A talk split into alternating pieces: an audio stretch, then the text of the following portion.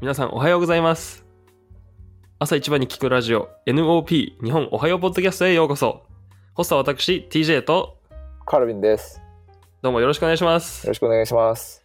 カルビンさん、今回のテーマはこれ面白いの持ってきましたね。はい。恋愛事情、はい。お付き合いとか交際っていうものについてですね。英語だとデイリングとか言うんですかね。そうですね。不思議ですよね。日本だとデートっていうと、その、まあ、一回、いたまたは一日、まあ、まあ男女またはそのカップルがお出かけして、まあ、例えばカフェに行ったりとか映画見たりとか遊園地に行ったりっていうのをなんかデートって言うじゃないですか。はい。なんですけど、お付き合いをしてるっていう表現を英語に直すと、まあ、デーティング、デートをしているっていう人たち、なんか、are you, are you two dating? とか、そうですね。ね、are we, are you two together? とか、together? とか、はい。とか、in a, in a relationship って言いますね。in a relationship とかはい。言いますかね。他にどんな表現ありますか？そんくらいですかね。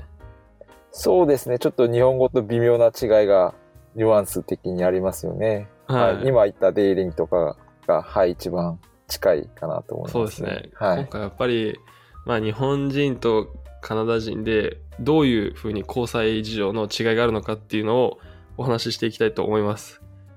なので、最初にですね、カルビンさんに聞きたいんですけど、はい。まあ、僕はあのあのカナダ人とお付き合いしたこととかないんで、まあはい。今まであのカナダに来てまだ、まあ1年ちょっと経ちますけど、まあ、カナダ人となんかあまり交流する機会がなくて、もうお付き合いとかも全然、まああの、できてないんですけど、はい。どうですか？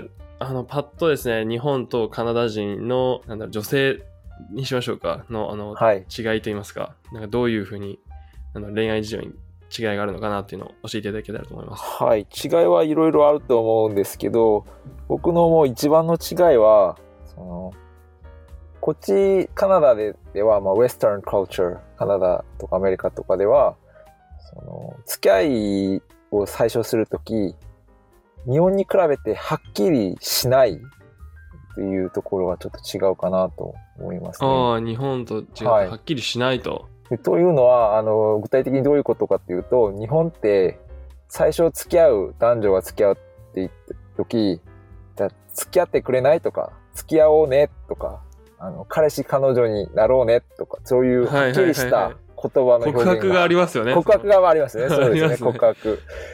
なんですけど、こっちでは、一般的に最初そういう風にはっきりした言葉として表現をしない場合が多い。まあ、結構あるというと僕は思うんですよね。なるほど。それちょっはいとわかりますね。あの、なんだろう、その、日本だとその、ドキドキ告白っていうのが、なんか重宝されるっていうか、そこで、はい、こっからスタートみたいなはいラインが決まってるっていうか、はい。なんですけど、なんだろう、まあ僕自身もなんか友達の話聞いてたりとか、はい。まあ、あの、テレビドラマとか、まあいろんなメディアから聞くと、なんだろうな、そのまあ、ケミストリーがある、その男女で、なんか、いい感じになってるなーって人たちが、じゃあ、ちょっとコーヒー今度飲み行かないとか、ちょっと今度どこ行かないって言って、あの、一緒にすぐ時間を過ごして、まあそういうのが重なってって、なんか、いなんか仲良くなってる、なんか付き合ってるっぽくなってるみたいなそう。ですよね。はい。でもじゃあいつからなんかボーイフレンドガールフレンドっていう言葉を使っていいっていう風になるんですか？そこが難しいところですよね。でも、ね。あの、日本ではそうそういうはっきりしたボーイフレンド、ガールフレンドっていう表現をしないっていうイコール、あまり良くない、あの、はい。悪いというイメージがちょっとあると思うんですけど、こっちではそれをナチュラルに、あの自然にそういう風になるまで、ゆっくりと時間を置いたり、お互いにその気持ちを、お互い気持ちを表現しながら少しずつその前に進んでいて、いつかというタイミングは特に決まってはないと思うんですけど、それを徐々に日本よりは少しゆっくりめでいくんじゃないのかなと僕はちょっと思いますね。なるほど。なんかはい急にどっちかがその言い出すんですかね。例えば友達に、はい、はい。これ誰々ですって紹介するときに、あ、私の彼氏の誰々です、ボーイフレンドの誰々ですっていう風に紹介し始めるときが、まあ、いつか現れると。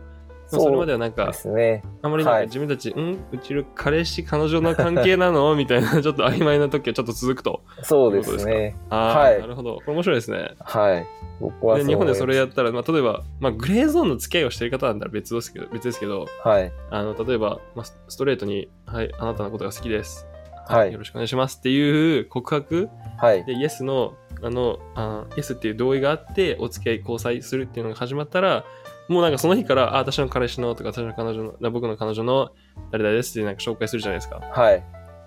なるほど、そういう、面白いですね。意外と、あの、日本の方がそこははっきりしてるというか、一般的にですけど。そうですね。なはるほど。これ面白いですね。い。そうですね。大事なの、そのお付き合いとか、あの、をするにあたって、あ、この人いいなと思ったらやっぱアプローチするじゃないですか。はい。でも僕やっぱよく聞くのが、その、まあ女性だったらもう最初の、まあなんだろうな、3秒から8秒はい。が勝負だと、出会ってから。はい。っていう、なんか、一目惚れじゃないですけど、やっぱり、あ、この人いいなとか、なんかもう雰囲気で大体わかるじゃないですか、見たら。そう見てですね。ちょっと声聞いてな、あの笑顔とかだけ見て、目合わせるかどうかっていうのをなんか見たら、あ、この人いいなとかちょっとわかるじゃないですか。はい。第一印象ですよね、大事なのって。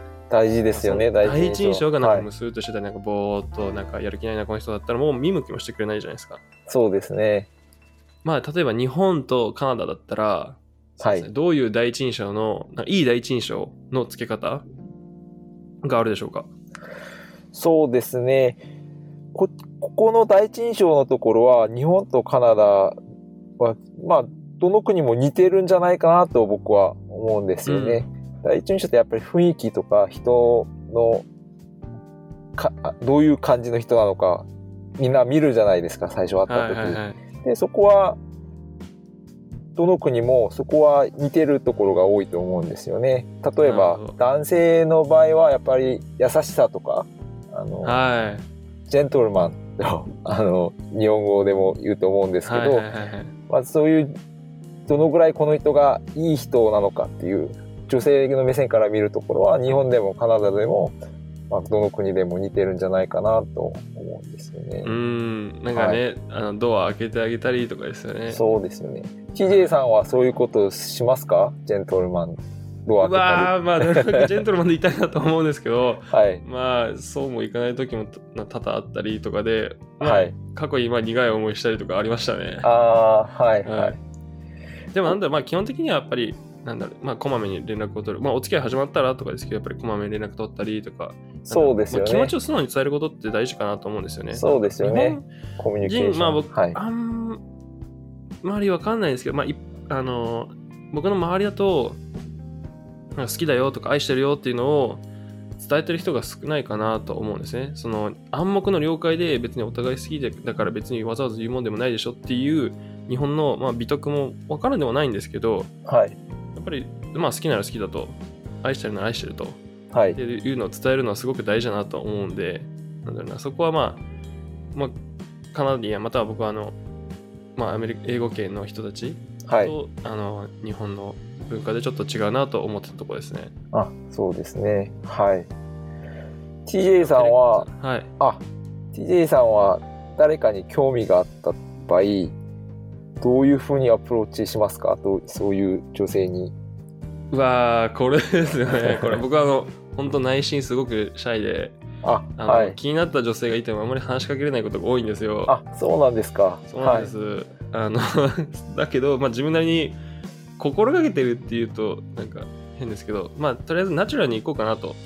あはい。まりもこの人この人と僕はお付き合いしたいなと思ってガツガツ来てやっぱ向こうもそれを感じてしまうものだと思ってるしあはい。僕もだって例えば最初に例えば12回とかしか会ってない人ででもこの人いいなって思ってアプローチするっていうのもまあ別にいいと思うんですけどまあ所詮1日2日ぐらいしか知らないわけじゃないですかはい。まあその人の言葉はよくわからないと。だからなるべく先になんか向こうのことを知りたいから、まあやっぱいろいろ聞いてみたいな。じゃあその自分が質問します。で、向こうから返答が来ます。その返答の内容によって、この子はどんな人なのかとか、どんな考えをしてて、どんなライフスタイル持っててっていうのを、はい。をまあ、感じる機会にするっていう。で、それでやっぱ、あ、相性良さそうだなと思ったら、まあ自分のことも話して、いや、こういう経験があったから僕もこう思いますよ、みたいな。だから、あなたのこともちょっとわかりますよっていうのを話していったりとか。はい。ですかね。まあ、あとは、うーん、まあ冷たいかもしれないですけど、僕、その、じゃあ気になってる人と、また友達って思ってる人だったら、やっぱ僕全然態度が変わってくると思うんですね。友達は友達で、友達の付き合い方をするし、気になってる人は気になってる人で、やっぱりなんか自分なりに、なんだろうな、110%、120%ぐらいの優しさではい。接したいなと思う 気持ちがあるんで、はい。そういう違いは僕はありますかね。あ、そうなんですね。じゃあ、例えば初めて会った女性に対して、連絡先を知らなかった場合、聞はい。けたりしますか？あ、これ、僕は考えたことあって、はい。普通に、Hey, can I get your number? とか言うと、あのもう、えってなるじゃないですか。そうですね。はい。ね、なんか、うー、なんかきいきなり、それはちょっとみたいな風になるかもしれないで、なんか、あんまり僕、うん番号聞くと結構後の方にするんですよね。先になんだろう、はい。話して、まあ、いい時間を過ごせて、はい。あ向こうもなんか、積極的に自分のこと話してくれるとか、はい次何々しようよっていう風になんか向こうから言ってくれてるようになったら、その、そのきっかけを探すんですね。なんか次一緒に何かをするっていう約束をつかめたら、はいあじゃあ連絡取りたいから、電話番号とか連絡先あの連絡先を聞かしてって、そうですねっていうはい感じですかね。あ、僕もそれは同感です。最初、あ、そうですか。まず、あの、アイスブレイカーと言いますね。はいはいはい最初の少しの会話をしてから、徐々にお互いに興味があるかどうかを見ながら、チャンスがあったら連絡先を聞いてみるとそうですね。がいいんじゃないかと思いますね。はい。今少し英語が TJ さんから出たんですけど、Can I get your number? っていうのはどういう意味ですか、日本語で。Can I get your number? ですね。ナンバーは数字なんですけど、この場合のナンバーって電話番号のことなんですよね。あ、はい、そうですね。日本だとやっぱ LINE 交換しようとかインスタ交換しようあがーそうですよね主流だと思うんですけど、はい。あの、やっぱり携帯プランの契約状況上、はい。電話番号であの連絡取ることが多いかなと思そううんですね。アメリカこっちは、そうですね。電話番号ですよね。そうですね。あの、はいコミュニケーションアプリとかは、まあ使いますけど、まあどちらかといえば、そのやっぱ unlimited とかが多いんでね、その携帯プランって。そうですよね。電話、そう text unlimited っていうプランが多いので、まあだから電話番号交換するっていうのが主流なのかなと思ってますね。だからその、Can I get your number? とか、What is your number? っていう、What is your number? ですね。番号を聞くっていうはい。表現かなと。はい。ここは覚えておくと便利かもしれないですね。そうですね、ここ、ワンポイント、ワンポイント英語。はい外国人をデートに誘うとき使はいえるかもしれないですね。連絡先をが欲しいときは、uh, What is your number? Can I get your number? ですね。はい。やっぱ向こうにその Yes, No の選択肢を与えるっていうのがまあいいかなと思います。Hey, what is your number? って言うとなんか、えあ、なんか断る余地ないのみたいな風ですけど。そうですね。そこはいいニュアンスの違いの説明ですね。はい。ですねはいそこ大事ですね。そういうはいちょっとしたところですよね。はい。あと TJ さん、ここで一つ僕は疑問と思うところがあるんですけど、はい。その、デートをするとき、ああと最初、あの、男男性、女性が付き合いをするとき、はい。あんまりししない方がいいこととか、あ気をつけた方がいいこととかあるじゃないですか。はい。何があると思いますか？どういうことはちょっと避けた方がいいとか。うん、最初の頃は、あ、なんだろう、もうゴリゴリ連絡するのやめた方がいいかなと思うんですね。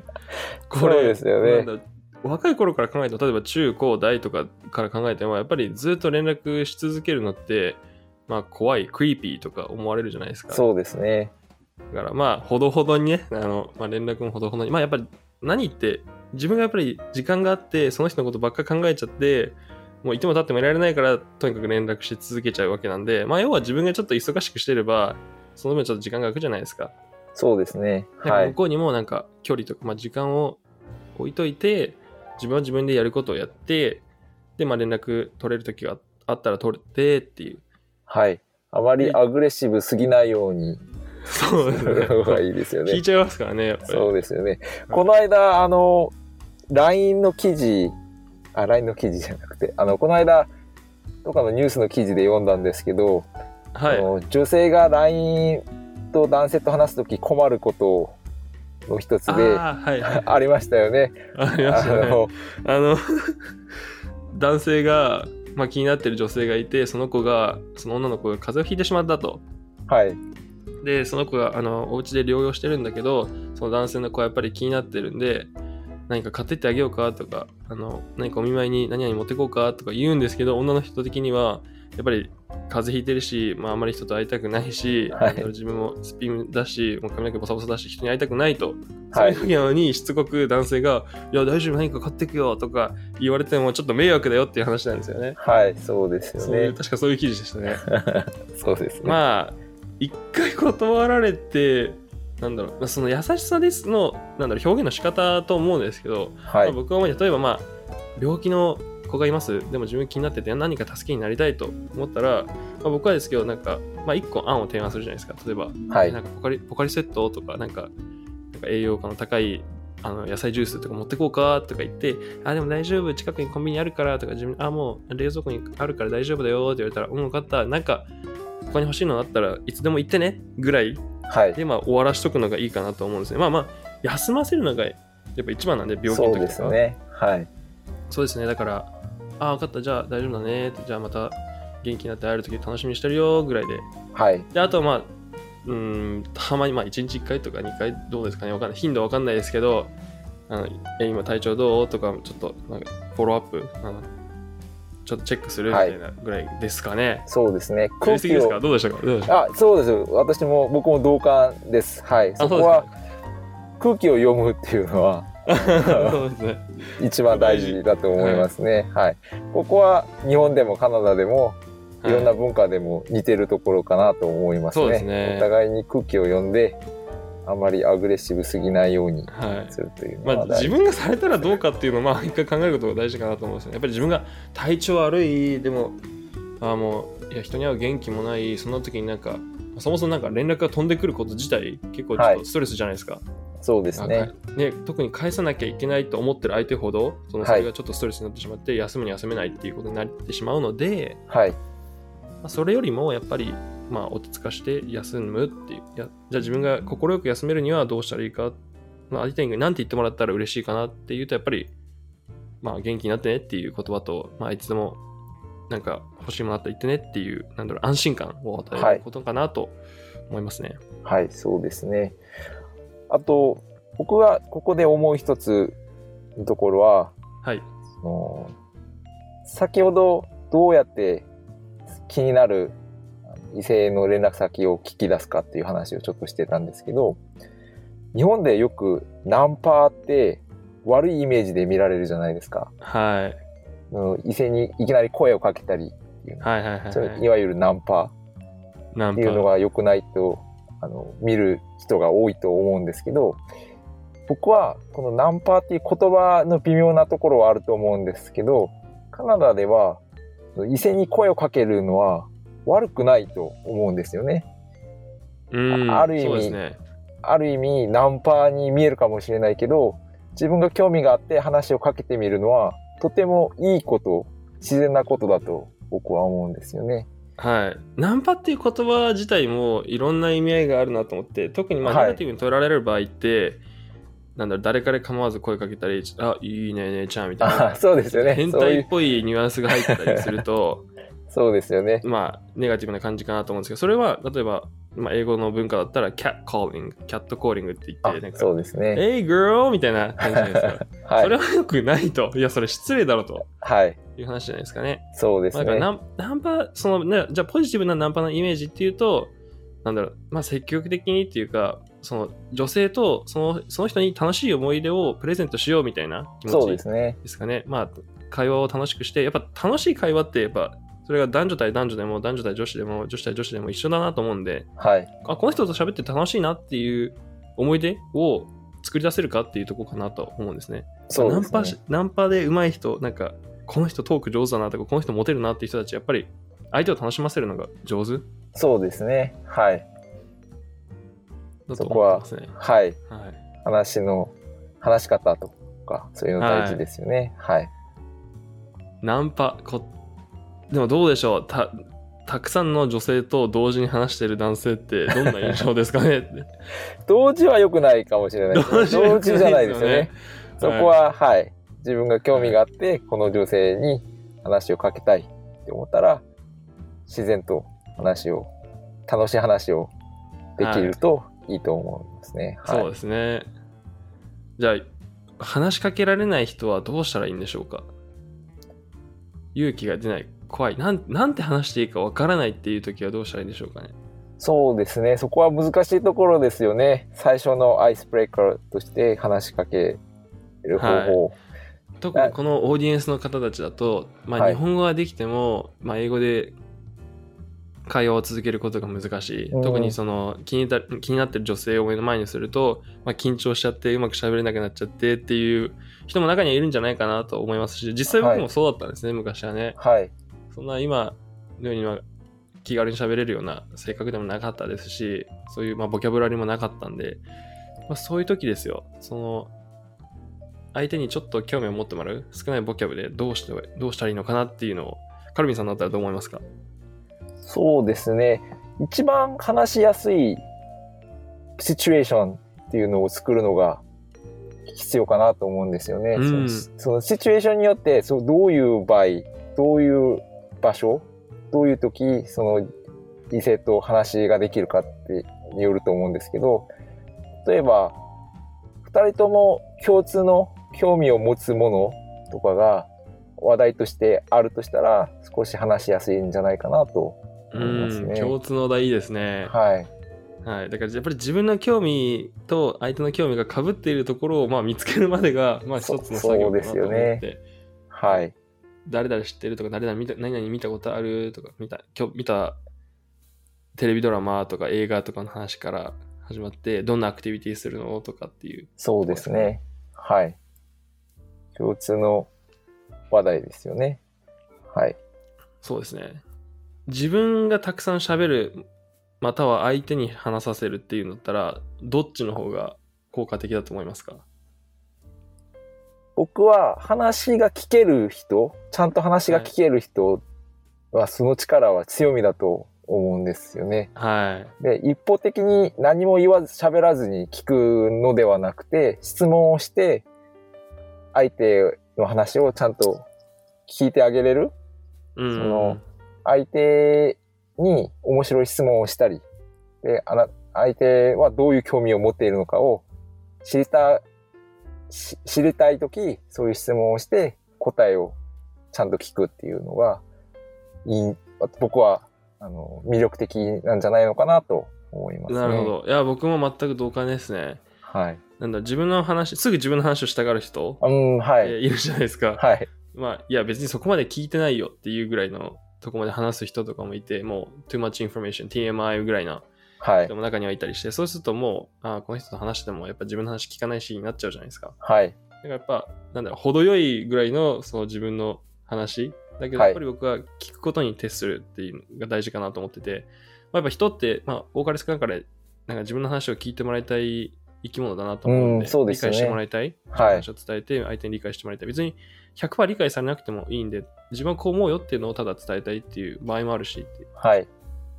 だから聞くっていう姿勢はすごく大事だなと思ってますよく言うじゃゃないですか耳は2つあるのに口は1つって だからまあ、はい。ね、2倍聞いてみようっていう、はい、表現もあるぐらいで。そうですね。で、その話を聞くのと、あと質問をするっていうのが大事かなと思いますね。そうですね。相手に興味あるよ,、あるよって示すそうですよね方法でもありますもんね。はい。で、一つ、その気をつけ、僕は自分でも気をつけてるのは、はい。あまりにもつまらない質問を しないようにしてる。例えば英語でも、よく How are you? で、I'm fine, thank you で終わる。はい。そのように、あの、会話を持っていかないようにですね、もう少し面白い質問をしてみたり、話をオー聞き、プンそうですね。エンデッドクエスチョンでしたっけ？そうですねとかで終わらない質問ですよね。そうですね。そこは大事だと思います。はい。その相手にも会話を転がそうっていう気持ちがあったら、まあ、多分 Yes, No クエスチョンからでも向こうが一言添えてくれたりっていうことはあると思うんですけど、はい。まあ、なんだろうな、じ自分は向こうに興味あるけど、向こうこっちに興味ないっていう シチュエーションが生まれてしまったら、まあ多分ね、結構なんか喋ってもなんか会話が続かないっていうか、もうそしたらそうなったら、はい、もうムーブオンっていう感じでまた次の人そうですね。そこはまた空気を読む必要が。そこは、ありますよねはい。はい。はい、変な人にならないようにですね。ここ難しいですよね。その、お互い好きだっていう気持ちがあるからこそ、なんか成り立つことってあるじゃないですか。そうですねどっちかがやっぱ不快感を覚えてたら、同じことやっても、ダメ？もうストーカーかよっていうことになってしまいかねないんで、そうですね。そこですよね。空気読むことですね、結はい局は。例えば、これ、あの話変わりますけど、はい。出会いがないとか、どうやって出会ったらいいのかわからないっていう場合ですね。はい。はどのようにして、まあ、ネットワークだったり、その、出会いを求めればいいんでしょうか？あ、いい質問ですね。ここは僕も前結構自分がシングルだった時考えたことが結構あるんですよ。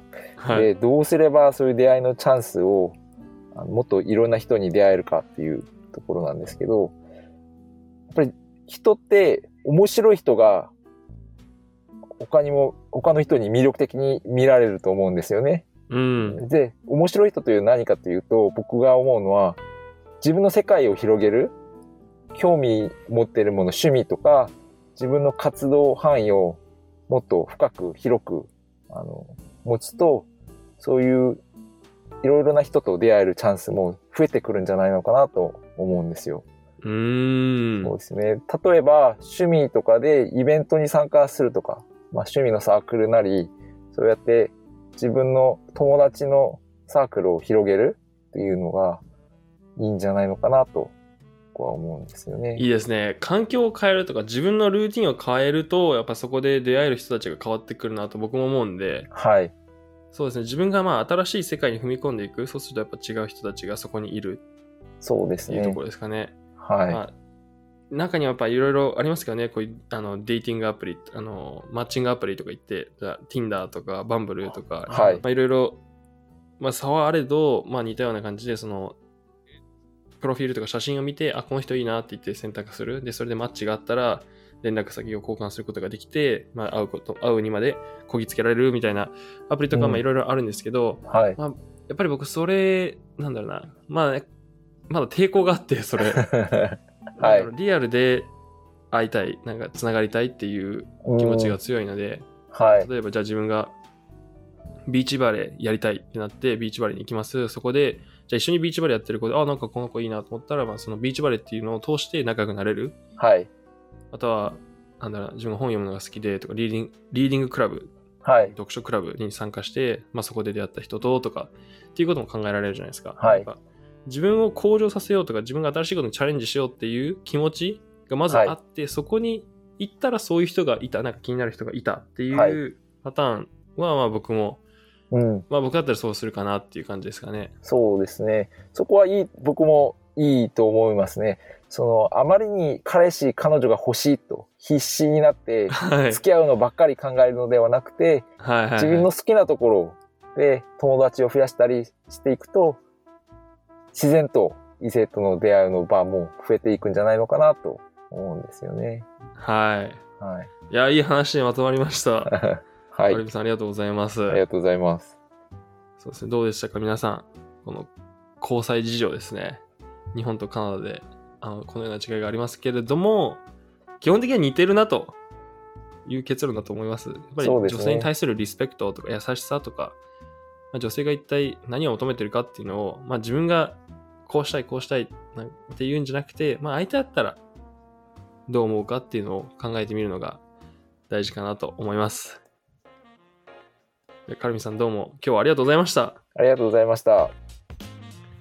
これによってですね、あの、少しでも、この一人目の男性が海外の人と付き合いたいとか、または、例えば海外の人たちが日本の人と付き合いたいという人たちがですね、あの、これを通してカップル成就とかになればいいなと思っております。